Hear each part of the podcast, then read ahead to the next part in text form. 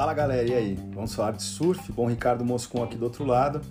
Vamos lá, sexto episódio aí da terceira temporada para começar aí com chave de ouro, né? Pô, o que, que é isso? Vitória do João, Chumbinho, Chianca, primeira vitória dele no circuito mundial. Impressionante, primeira vitória também da Caitlyn Simmers no feminino. Novíssima geração aí do surf, acho que a gente está muito bem representado. Essa é uma transição impressionante, um evento muito louco, né? Se a gente pensar em termos de. Isso é o surf, né? Não tem jeito. Tinha uma previsão de que iam ter altas ondas. Eu fiz um podcast, né? O podcast anterior, falando das condições, que a previsão estava assim, estava assado. Todo mundo fez a mesma coisa, né? As próprias mídias e tal, falando de como iam estar as ondas, que ia ser clássico e tal. No fim, a mãe natureza veio e falou: não, não, não, não. Mudou tudo e a gente teve o mar baixou, ficou ruim, o vento entrou errado, puta, ficou tudo ao contrário. A gente teve um campeonato assim, um misto. Na verdade, quem se destacou foi quem conseguiu melhor se adaptar às condições e às grandes mudanças aí que a gente tem, né? Principalmente ali em Peniche, a gente sabe que tem mudanças grandes de maré, mas também tem a mudança na direção do vento, a corrente ali também é uma coisa impressionante, deu para ver nitidamente durante as baterias a influência da corrente não só na formação das ondas, na definição do line-up, mas também na dinâmica das próprias baterias, de quem conseguia realmente se posicionar e se adaptar da melhor forma. E, independente disso, a gente teve grandes performances e o último dia, que foi ontem, o dia das finais, tinham altas ondas, né? Não, não tinha o que falar. E aquele mix mesmo, né? Manobras aéreas, tubos, puta, teve de tudo. Tivemos aí o primeiro 10 da temporada 2023 do Calum Robson, que foi incrível, uma onda impressionante. Foi muito legal também ver a reação da galera ali na área de competição, todos os atletas ali não só vibrando com a onda do Calum, mas também pedindo ali o 10 que veio muito merecidamente.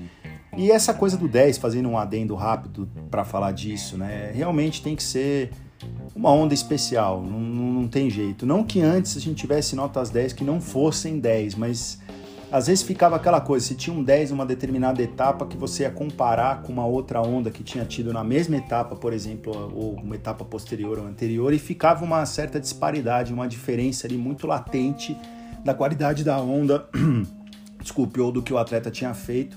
Hoje a gente vê que com essa mudança, realmente um 10 é um 10 mesmo, sabe? Aquela onda que fica marcada a temporada inteira.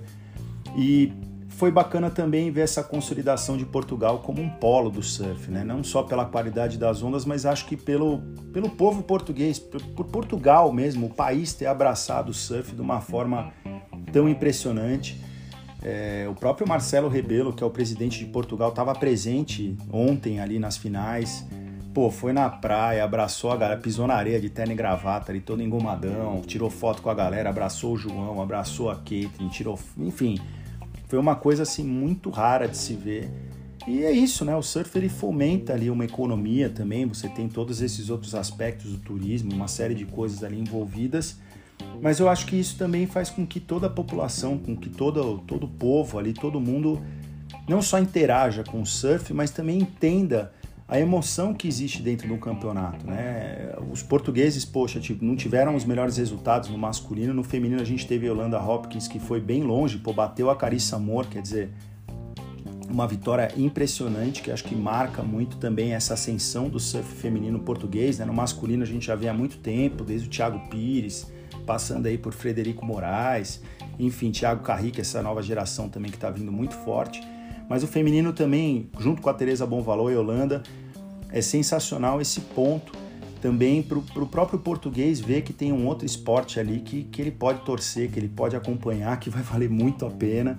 E eles estão ali na cara, né? Quer dizer, não, acho que não tem negócio, assim, talvez junto com Havaí, Austrália, enfim, a Indonésia, mas Portugal se coloca ali como um desses países assim com uma geografia e tudo abençoado para a prática do surf, apesar da água ser muito gelada, mas a galera tem muito que se desenvolver. Então eu, eu acho que eles merecem isso e tudo que esse campeonato trouxe, acho que essa atmosfera toda criou é, essa, essa essa possibilidade para que essa mudança no surf acontecesse. A gente teve um evento que foi marcado pela ascensão da nova geração, realmente, de uma mudança. Assim, falar uma mudança de guarda, eu acho que ainda é muito adiantado, né? Temos muito circuito pela frente e a gente sabe que não dá para dizer isso assim de cara, mas que a nova geração chegou tomando de assalto, isso é um fato. A gente teve derrota do Kelly, Kelly já praticamente ali num vídeo, todo mundo questionando as, as grandes mídias e os grandes veículos aí de mídia. E eu mesmo também questionando, né? O Kelly tá, não tá numa posição boa no circuito, o plano de se aposentar ali participando das Olimpíadas de Paris praticamente já foi por água abaixo, que dirá aí a classificação para essa segunda fase aí do circuito mundial depois da etapa de Margaret River. Não sei se ele vai conseguir, mas é o Kelly, mas eu acho que ele competia ali como um, como um atleta interino, vamos dizer assim, da elite no ano que vem em Portugal, eu realmente acredito que ele não vai competir. Eu acho que ele já está meio que passeando ali, anunciando a aposentadoria. Pô, John John Florence não surfou com o melhor equipamento, eu achei que as pranchas dele não estavam boas, essa é a minha opinião. Depois vocês me contam de vocês ali no arroba surf via direct. Mas eu achei que ele não estava putz, não se enquadrou ali no mar e eu acho que foi muito em função do equipamento, quebrou prancha, tudo. Bom, quebrar prancha a gente sabe que quebra, mas dava para ver que as pranchas não estavam funcionando. Não sei se ele foi com o mesmo quiver que ele estava usando no Havaí, mas ele não se encontrou e teve mais uma derrota precoce ali, que é uma coisa que não acontece com frequência, a gente sabe. E acende uma luz ali, né? Será que John John vai se classificar para a segunda parte do circuito? Será que John John vai estar tá ali para os Final Five? Enfim, fica a pergunta, né? E o Medina, na minha opinião, também não teve o resultado que a gente esperava que ele tivesse, mas surfou muito bem. Perdeu uma bateria ali para o Griffin Colapinto difícil. É... Acontece, cara ele fez o que ele tinha que fazer, porém o Griff remou, até ele mesmo comentou, o próprio Griff, remou na primeira onda da série, não conseguiu entrar. Quando ele virou, estava vindo a segunda perfeita, aquele triângulozão, e em função dele ter remado na primeira, ele estava extremamente bem posicionado e acabou pegando aquela bomba ali, vencendo a bateria. Mas eu acho que o Medina surfou muito, o Ítalo também quebrou, perdeu aquela bateria para o Iago Dora, mas pô, começou ali surfando, tirando nota 9, mostrando aí a que veio e já deu uma subida boa dentro do circuito. Então, eu acho que os grandes eles estão ali. Porém, é, o, Jack já vinha fazendo muito isso, né, em etapas anteriores, conseguindo resultados ali e, e se colocando como um, um, grande candidato, não, não ao título mundial talvez, né, porque tem Trestos ainda para definir, mas como um cara para estar tá ali no Final Five. Mas eu acho que essa ascensão desses outros atletas, por exemplo, como o próprio Callum Robinson, o João, o Iago mesmo, o Samuel, essa galera se consolidando, o próprio Grife, como, como realmente quem vai disputar agora o título mundial. Então a gente não tem mais três atletas ali, ou dois atletas, a gente tem vários ali dentro da disputa. No feminino a mesma coisa, a gente viu derrotas precoces aí de Steph, é, de Tyler, a própria Carissa. A Tati foi muito bem nesse evento, não conseguiu repetir o feito do ano passado e ter, trazer o bicampeonato, né? Mas fez uma semifinal que já colocou ela ali nos top 5. Depois eu vou falar de ranking, mas é, essa mudança, assim, era difícil a gente ver, por exemplo, uma atleta convidada, é, principalmente de uma nação que não tem uma tradição tão grande no surf como é Portugal, no surf feminino, vamos dizer assim, apesar de eu já ter falado dessa nova geração que vem forte mas perder uma bateria como essa. E, e, isso é uma mudança, isso é uma marca de um novo momento dentro do circuito. A própria vitória da Caitlyn Simmers só coroa uma coisa que a gente estava esperando há muito tempo para quem ama o surf, que é ter mais gente para disputar, ter mais briga. Né? E essas condições aí, montanha-russa, vamos dizer assim, do, do, dessa etapa, assim, foi, foi uma coisa muito louca, essa grande batalha dessa nova geração com essa geração antiga. No feminino, a gente teve um evento super disputado, foi assim. É, diferente, né? Eu tinha comentado com vocês que, por exemplo, a, a Courtney Conlog e a série Fitzgibbon seriam grandes ameaças aí nesse evento para essa disputa, principalmente com as ondas que iam rolar. Um line-up volátil como, como é Super Tubos e também com as condições que a gente teve nos dias das finais e durante o próprio evento, assim, nessas mudanças todas, elas se destacaram, acabaram se encontrando numa bateria no qual a Courtney acabou levando a melhor e acabou também sendo aí a carrasca da Tati, apesar da Tati ter surfado muito bem, ter sido uma bateria apertada. E do outro lado, a gente teve o destaque mesmo na outro, no outro chaveamento né, do campeonato. A gente teve realmente foi mais essa, essa surpresa, porque a gente teve a Beth do Sakura Johnson contra a Macy Callahan. Macy Callahan levou, no fim, a Holanda Hopkins acabou ganhando da Carice foi para cima. E a gente teve a Caitlyn Simmer batendo a Macy, quer dizer, foi subindo ali o negócio, a gente teve uma final de uma monstra dentro desse tipo de condição, que é a Courtney Conlon, que começou a bateria final tirando um 9, enfim, pegando tubo e tudo. Achei que ia ficar para Courtney, mas a Caitlyn mostrou que não é uma promessa, né? Apesar dela ser uma surfista genial, surfando, né? Não precisa estar tá dentro de uma competição, mas ela teve um desempenho incrível e uma frieza assim para uma atleta tão jovem, né? Que abriu mão até da vaga na temporada passada por se considerar muito jovem e querer terminar os estudos e tal, que eu, poxa, acho sensacional. Ela voltar e agora com a cabeça focada 100% no circuito, conseguir ter um resultado desse batendo uma atleta que é muito difícil como competidora e também como surfista dentro desse tipo de competição. E vencendo com margem, não foi uma coisa assim. É tipo sorte de principiante, sabe? Foi uma vitória forte. Ela fez 13.5 com 7.17, 1.633 contra 12.83 da Courtney. A Courtney teve a nota mais alta da bateria, que foi a nota 9, que foi a primeira onda dela. Porém, depois ela não conseguiu se encontrar na bateria e a Caitlyn foi subindo de produção. Na terceira onda fez um 7.17, na quinta onda fez o 6.33 e foi paciente. Isso é que manteve ela dentro ali dessa dessa atmosfera e ela conseguiu dominar a bateria, cara, com 6 a 8 pés de onda. Pô, assim, não é para qualquer um. E acho que ela se coloca ali, na minha opinião, e, e, não é só por essa etapa, né? Já tinha falado dela, mas como uma futura campeã mundial. Eu acho que a gente pode até marcar ali que acho que a, a Caitlyn vem para isso, mas a gente não pode descartar, por exemplo, a May Callahan que venceu é, o, o Challenger Series no ano passado para voltar para Elite que também está vindo muito forte. A Molly Picklum também, pô, mantendo a lycra amarela, né? A Carissa acabou perdendo ali no round das 16 e ela que estava empatada junto com a Molly, as duas dividindo a lycra amarela, ela perdeu, a, a, a Molly passou para as quartas de final, acabou perdendo ali para Tati, mas manteve, quer dizer, dominou ali a lycra amarela de uma vez, uma coisa que é muito rara, tirando essas grandes atletas aí que a gente conhece, vou falar, já, já falei os nomes anteriormente, e a Tati inclusa, e a própria Brisa Hennessy no ano passado, era difícil a gente ter uma transição dessa, né? E a Molly, pô, depois de uma vitória ali em Sunset Beach, conseguir fazer uma quarta de final, cara, que temporada que ela tá fazendo. E uma ascensão incrível dentro do ranking. Se a gente for olhar o ranking feminino agora, como é que a gente tá? A gente tem a, a, a Molly se manteve na primeira colocação com 19.490, a Carissa caiu uma posição, então desempatou ali, tá com 17.355, empatada com a Caitlyn Simmons, que com essa vitória, aquilo que eu falei da ascensão, quando você tem um bom resultado, subiu sete colocações e já tá ali empatada com a Carissa na segunda colocação. Em quarto, a gente tem a Tyler Wright, que caiu uma posição com 14.930, e na quinta colocação a Tati, aquilo, meu, é isso aí, Tati, é consistência. Pô, fez uma semifinal, tá aí, subiu quatro posições, já se colocou na quinta colocação, tá empatada com a, Gabi com a Gabriela Bryan, desculpe.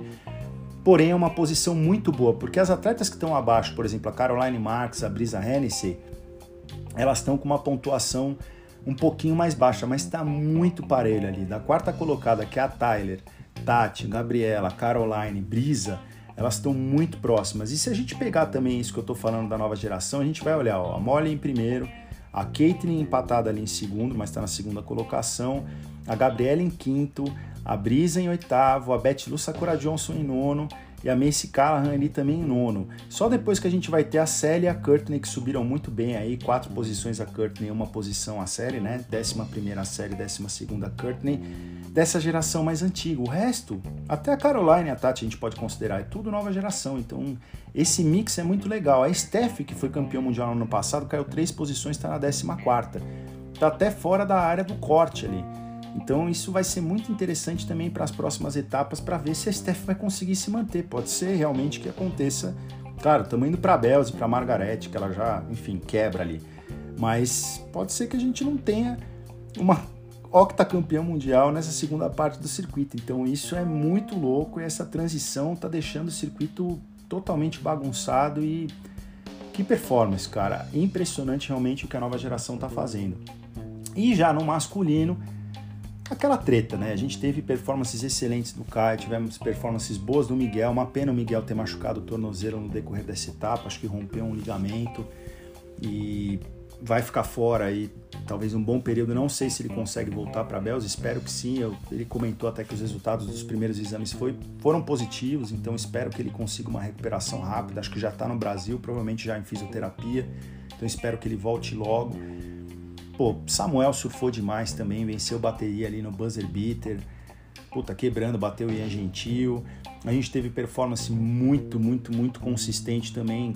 Que falar de Medina. Medina surfou demais, ele e o Ítalo quebrando. Filipinho surfou bem, felizmente não, não deu para repetir o resultado aí do, do, do, ano passado, nem do vice, nem vencer de novo esse evento, mas está bem posicionado ali no ranking. Agora, quem eu quero destacar também, o Michael Rodrigues surfou bem, achei que era um evento que ele ia muito bem, tinha, era uma aposta minha, porém não conseguiu também se encontrar, perdeu ali de novo no round dos 32, mas faz parte, é isso aí, pelo menos não perdeu de cara. Porém, é, o destaque mesmo ficou na minha opinião, para o Iago Dora, que mostrou assim que é realmente ele é um dos grandes, batendo de frente com o Ítalo Ferreira, numa bateria que o Ítalo veio meu, cuspindo fogo, já tirando nove de cara, fazendo um dos melhores tubos do evento, e o Iago conseguiu ter uma presença de espírito, uma concentração e, e, e segurar o Ítalo Ferreira, principalmente em Portugal, que pô, ele já foi vice-campeão, já venceu duas vezes. É, é, não é para qualquer um, cara. Isso é pinta de campeão mundial também, meu. De quem consegue chegar num Final Five e não vai se intimidar, sabe? E, e é, é, é, o, é o. Não é o início de temporada, porque a gente já tá na terceira etapa, mas é a corrida que esse atleta precisa fazer para poder se colocar realmente no topo. A gente sabe que o Iago pode estar tá lá. Ele perdeu, tudo bem, na, na, nas semifinais ali pro Jack Robinson, mas não foi uma bateria tão ruim, entendeu? Tudo bem, o Jack venceu com 16.17, né? O Iago ficou com 12.40. Porém, dentro das condições onde as direitas estavam predominando, e o Jack é um imã mesmo, ele tem esse magnetismo de trazer essas ondas mais tubulares, ele consegue encontrar e vem num puta embalo, desde os Final Five no ano passado, e também já com os resultados que ele teve esse ano, vencendo o Pipe Masters, enfim, não é fácil bater. O Iago conseguiu chegar ali e fazer uma excelente bateria. O João, por outro lado, eu acho que é uma, uma consagração de um grande atleta, de um, um moleque que sempre foi um excelente competidor, mas tinha ao seu lado ali da mesma geração tanto o Matheus Erdi como o Samuel Pupo, que conseguiram os melhores patrocínios mais rápido, que conseguiram uma ascensão internacional muito mais rápido. O João acho que ficou um pouquinho, um período curto ali na sombra do Lucas, porque o Lucas teve aquele destaque enorme, né, como um dos maiores surfistas de ondas grandes da atualidade.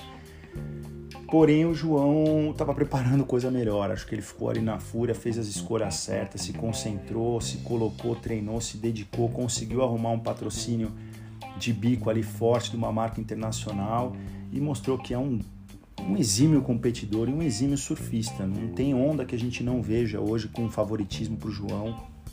Eu acho que é, são poucos atletas que conseguem se consolidar no circuito de uma forma tão consistente.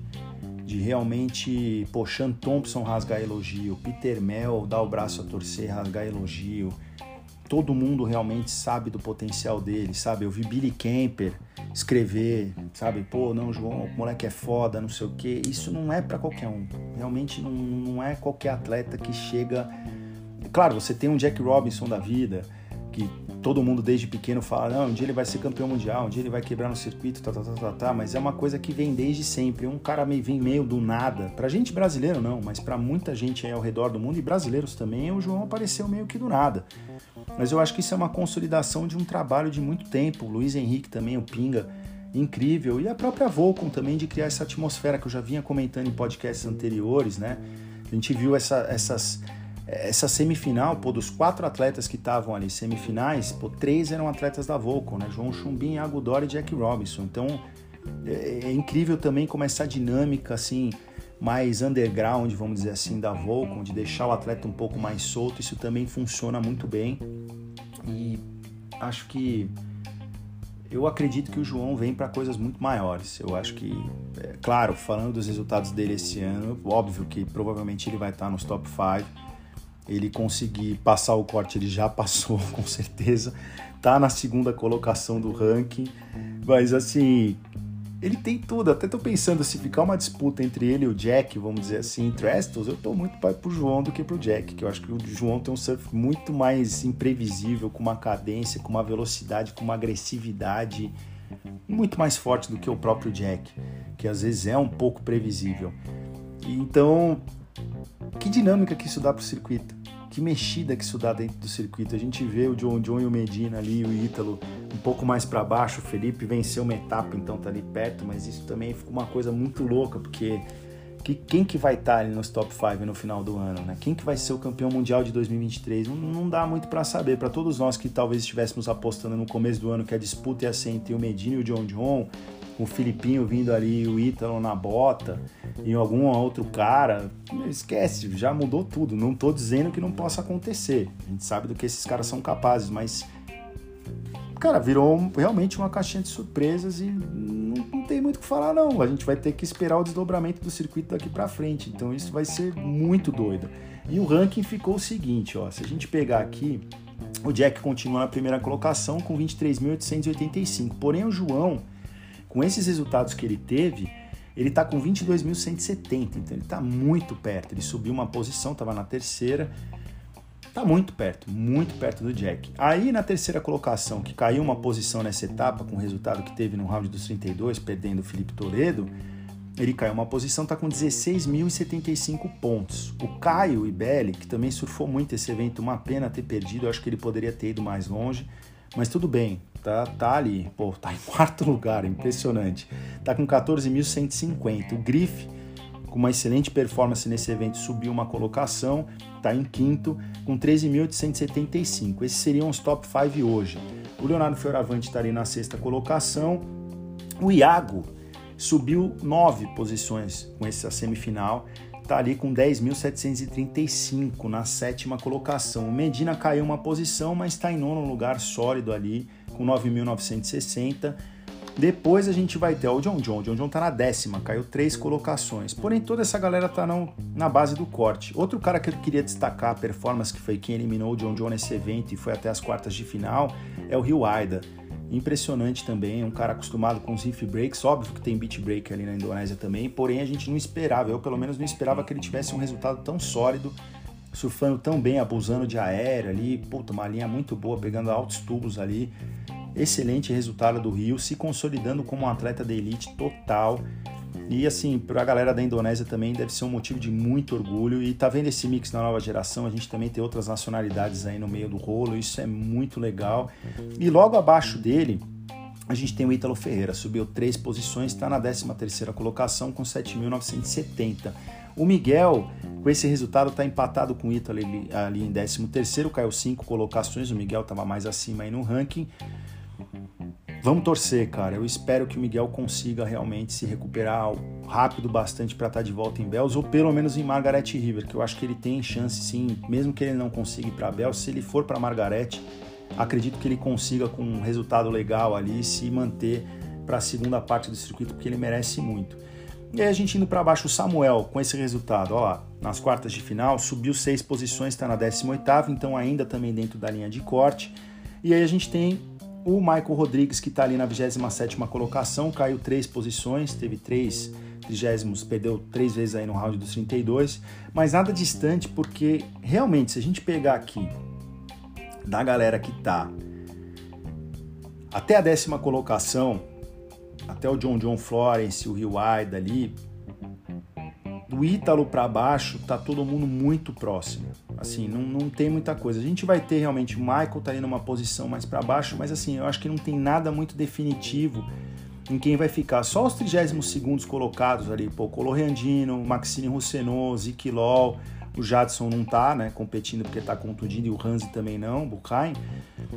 Cara, toda essa galera tem chance de conseguir a classificação, apesar de ainda só terem duas etapas. Então isso vai ser bem interessante de ver para frente. E falando aí do fantasiando, pô, essa foi uma etapa muito louca. Todo mundo se ferrou, perdeu ali grandes atletas aí no meio do caminho. Só que teve uma mudança grande. A gente teve outro campeão aí nessa etapa que foi o Flávio. Pô, o Flávio conseguiu aí com 463 pontos aí, ponto 59 vencer essa etapa. Eu acabei ficando na segunda colocação, Rafa em terceiro, Enzo na quarta Bozes aí na quinta colocação e Fabinho na sexta. No overall, a gente não teve mudança tão grande, né? O Enzo continua ali na liderança com 1.290,96 pontos. Eu subi ali para a segunda colocação com 1.173,54. O Flávio subiu também para a terceira colocação. Rafa está na quarta, Boses na quinta e Fabinho na sexta. Porém, vou ser bem sincero, essa etapa de Portugal deu uma mexida ferrada ali no nosso ranking do Fantasy. E tá todo mundo muito próximo, né? As pontuações estão muito perto ali. E quem quiser entrar, é, vamos falar de surf com interrogação exclamação. É só procurar ali, não tem senha, não tem nada, é só entrar e participa aí, galera. E falando nisso também, a gente vai ter as próximas etapas aí do circuito. A gente vai agora para a perna australiana. É, é um momento mais importante do circuito. A gente vai ter agora no dia 4 de abril, vai começar a Bells Beach, puta, etapa super tradicional, vai até o dia 14. E depois em abril mesmo, do dia 20 ao dia 30, a gente já vai direto ali para o oeste australiano, para Margaret River. E essas duas etapas vão decidir quem vai para essa segunda parte do circuito e provavelmente a gente vai ter uma definição, acho até dos top 5. Eu acho que tanto o João como o Jack e eles têm grandes chances de sim, de se consolidar praticamente inalcançáveis ali nos top 5 se mantiverem esse mesmo ritmo de resultado que está impressionante. A Caitlyn Simmers, Carissa Moore e a própria Molly Picklum, aí no feminino eu já acho que a disputa já está um pouco mais aberta, principalmente falando das três primeiras posições ali nas top 5. Mas tem tudo para ser um ano mais incrível do circuito mundial e mais cheio de surpresas. Eu torço muito, apesar de, claro, querer que o Medina esteja lá, o Felipe esteja lá, enfim, mas acho que seria muito legal a gente ter um Final Five, tanto no masculino como no feminino, com atletas diferentes, para ter outros campeões mundiais aí. Seria muito legal. E no caso do Brasil, a gente está muito bem representado, tanto a Tati no feminino, como também no caso do masculino, o próprio João, o Caio, enfim, o Iago, a galera que está ali próxima. Talvez a gente tenha um outro brasileiro aí como campeão mundial no masculino e acho que a gente tem grandes chances. Então é isso, galera. Vamos esperar essa próxima etapa. A gente tem um break legal aí, pelo menos aí uns 15, 20 dias quase aí de break, até chegar a Bells Beach. E nesse meio de caminho eu vou fazer algum outro podcast. Queria falar também do Dream Tour da CBS, que vai começar. E tem muita coisa aí para rolar. Espero que vocês tenham gostado. Pô, vai lá na arroba Vamos Falar de Surf no Instagram. Segue a gente lá, compartilha com a galera, pô, curte as publicações. Quer mandar crítica, sugestão, elogio, pix, qualquer coisa, vai no, vai no direct message, manda lá. Pedir para vocês também, pô, ouvindo no Spotify, classifica ali o podcast das 5 estrelas ali, por favor e ouçam nas plataformas que vocês quiserem, ou compartilhem no WhatsApp. E estamos aqui, a casa de vocês. E é isso, espero que vocês tenham gostado e até o próximo, beleza? Valeu, aloha e até mais. Parabéns, João. Vambora, Brasil, é nóis!